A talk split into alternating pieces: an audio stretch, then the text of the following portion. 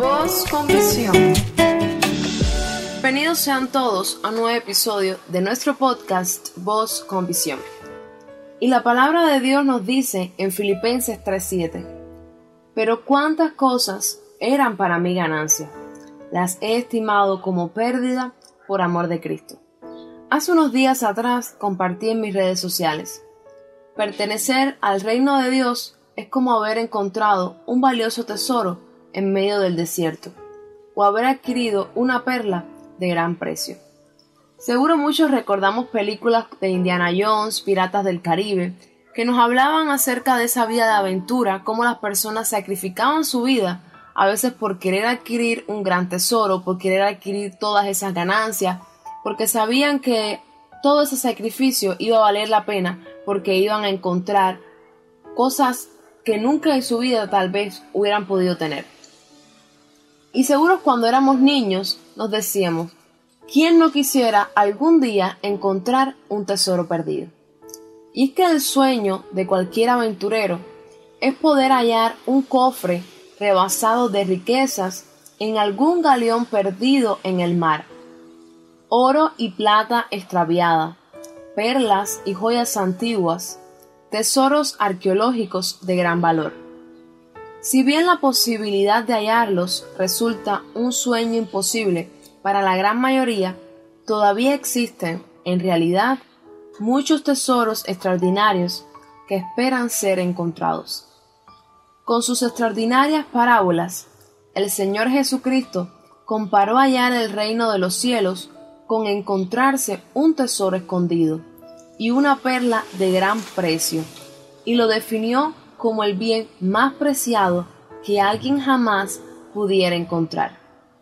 En estas dos breves pero significativas parábolas se proclama la importantísima verdad de que no hay ni puede haber cosa más codiciable y apetecible que el reino de Dios. Es que lamentablemente la mayoría de las personas no lo ven así. Pero, ¿de qué sirve haber ganado todas las riquezas de este mundo que perecen si no hallamos y adquirimos las eternas?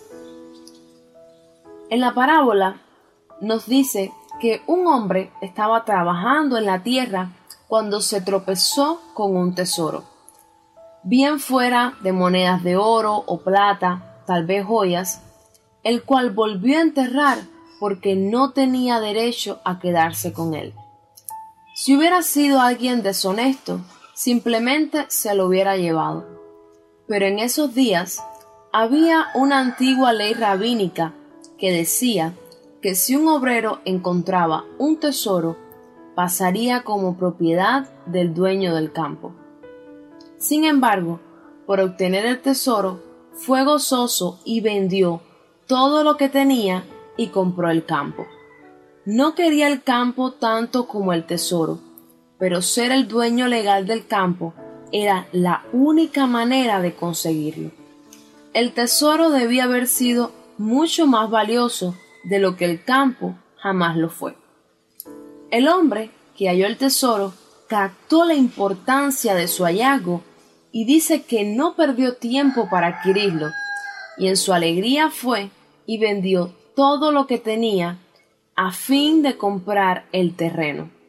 Pensemos por un momento en el ejemplo de Saulo de Tarso, quien el día que tropezó con el tesoro que fue Cristo, no iba camino a una reunión de oración, sino que estaba de camino a arrestar cristianos cuando de repente cayó derribado e hizo un descubrimiento inesperado que cambió radicalmente su vida.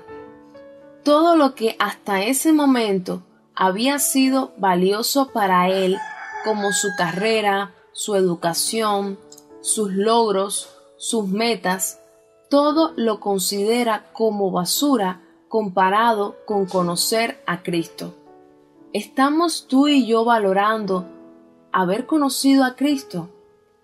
Por eso la palabra de Dios nos dice, pero cuántas cosas eran para mi ganancia, las he estimado como pérdida por el amor de Cristo. Si te ha gustado esta meditación, compártela con tus familiares y amigos. Puedes encontrarnos en YouTube como Voz con Visión.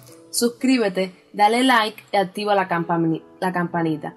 También podrás encontrarnos en nuestras otras plataformas como son Anchor, Twitter y SoundCloud. Dios te bendiga mucho y que tengas un día especial.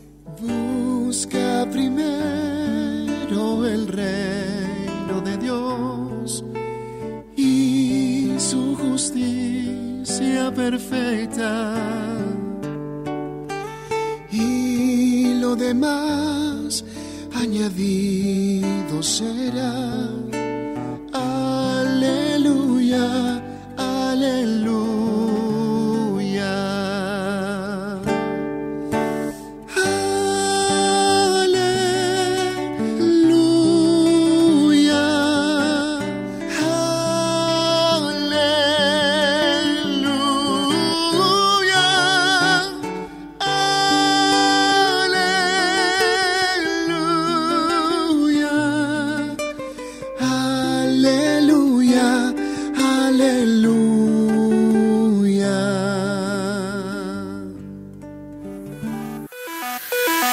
Voz con visión.